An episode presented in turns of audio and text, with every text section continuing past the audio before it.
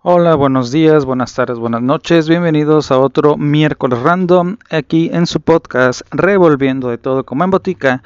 Y en este miércoles random vamos a hablar sobre una película. Vamos a, aparte de ser miércoles random, va a ser un miércoles retro porque vamos a hablar de una película que eh, para ello nos remontaremos al 2007, específicamente a febrero del 2007 en el cual en ese año salieron películas como Spider-Man 3, como Ghost Rider, vemos a Nicolas Cage este, fundándose en papel de superhéroe, antihéroe villano, Ghost Rider, eh, Harry Potter, El Cáliz del Fuego, número 23 de Jim Carrey en uno de sus pocos papeles dramáticos de terror porque es algo completamente diferente y tal vez hablemos de ella luego. Eh, Shooter con Mark Wahlberg. Ah, ¿Qué otra? Me acuerdo.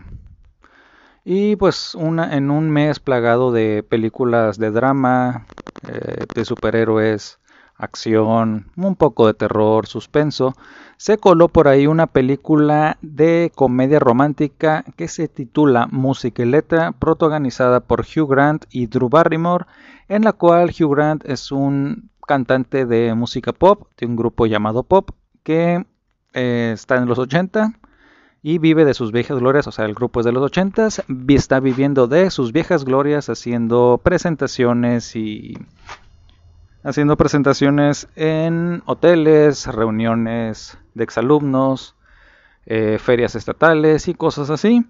Entonces, lo que busca y está conforme y a gusto viviendo de sus viejas glorias. Él está muy tranquilo, muy a gusto.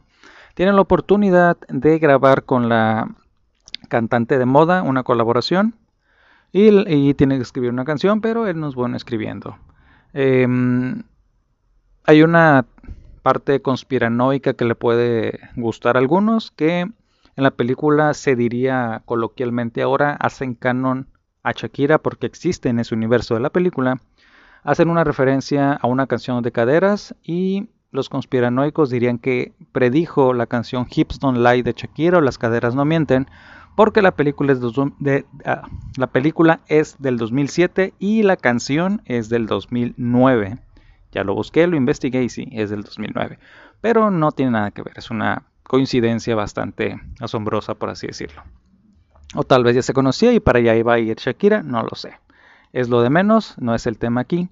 La película eh, y después tiene como una canción, eh, Hugh Grant no compone, en eso conoce a Drew Barrymore, que es una, eh, digamos, persona que escribe, que tampoco no ha destacado mucho, pero tiene la facilidad de escribir. se juntan, componen la canción y como toda comedia romántica, primero se conocen, no se llevan bien, se llevan bien, tienen sus encuentros, eh, por X o Y razón se separan, vuelven a estar juntos y termina la película todos felices, todos contentos. Así son las comedias románticas, esa es la, tónica de la película romántica, entonces no es nada nuevo, no es nada sobresaliente. En lo particular, disfruto de las películas ya sea por actor, ya sea por director o ya sea por género, así que disfruto de muchas películas. Me, en lo particular, valga redundancia, me gustan las películas con actores ingleses, porque el actor inglés en la manera de hablar o en la forma en las que describen a los personajes, siempre hay algo que es como muy sarcástico, un humor ácido diferente, un humor distinto a lo que es este la comedia americana.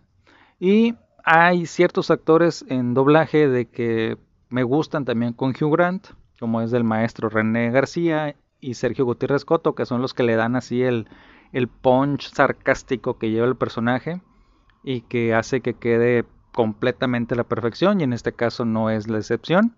El doblaje está con, con René García y bastante bueno, le hace ese, ese punch que interesante que le da el, sarcasmo y el, nivel sarcástico que mantiene el personaje de Hugh Grant, ¿no? Entonces, como les digo, es una película bastante, bastante normal dentro de la comedia romántica. Yo le doy un 3.5 de 5. Es una película entretenida, bastante digerible, muy divertida. En lo particular me gusta mucho, la he visto recientemente dos, tres veces en esos últimos tiempos. Y pues se puede considerar que es una película vieja porque es de hace 15 años. Entonces, eh, si por ahí no la han visto, que sería difícil que no la hayan visto, pero si no la han visto, se las recomiendo. Está en HBO Max. Por ahí la pueden encontrar. Eh, no aspira más de lo que es. Es tal cual.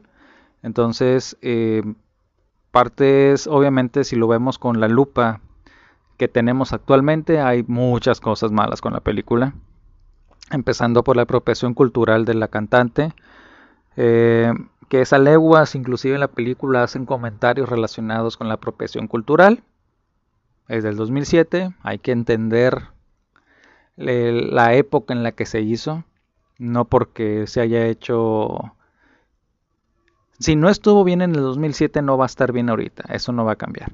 Pero hay que entender que fueron la era una sociedad diferente.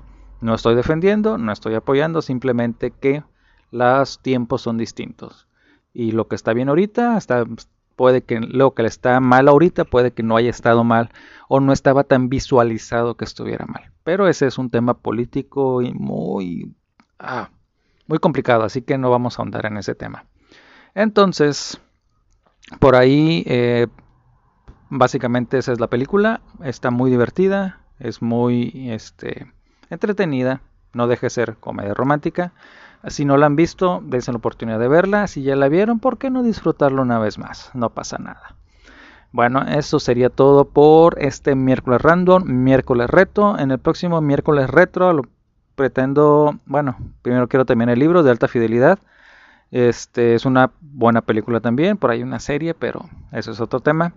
Entonces, eh, recuerden que los lunes tenemos cuento de los Grimm, los miércoles, perdón, los viernes me he tardado porque batallo para grabar, pero seguimos con el libro de narraciones fantásticas narraciones terroríficas que han, tenido varios este, aceptación, entonces vamos a seguir con esa, con esa colección. He batallado para grabar, pero necesito terminar de grabar el, siguiente cuento, editarlo y pues sí me toma, me toma tiempo hacerlo, ¿no? Entonces, si me siguen en Spotify, no dejarme sus comentarios y nos escuchamos la próxima semana.